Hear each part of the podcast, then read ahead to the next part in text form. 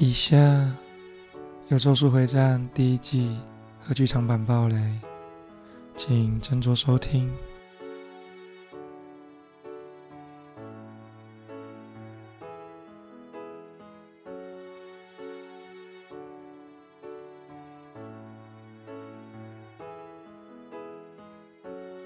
来到了这礼拜的最后一集，前面我讲了一集无暴雷剧场版心得，两集动画版和一集剧场版心得，还没听过的可以往前点来听听。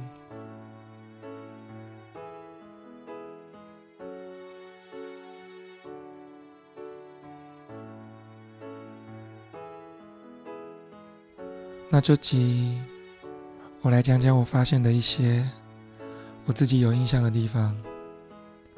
第一个当然是上次说过的开场相同的场景。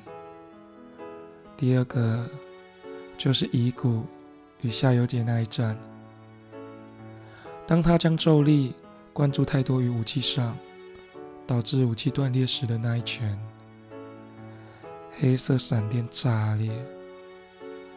我在电影院时看起来虽然很冷静，但我心里已经爆炸了。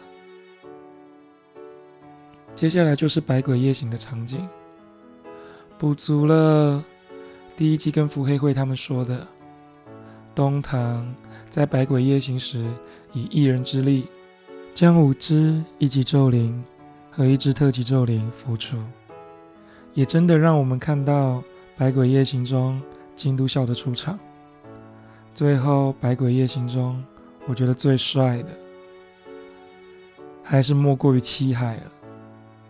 他那连续使用黑闪石的英姿，差一点点就能将五条悟比下去了。总体来说，我还是推荐有看过《咒术》第一季的，可以去看电影版，真的好看。而我也希望。动画能跟鬼灭一样详细一点的为遗骨出一计，那么那时我一定也是看报。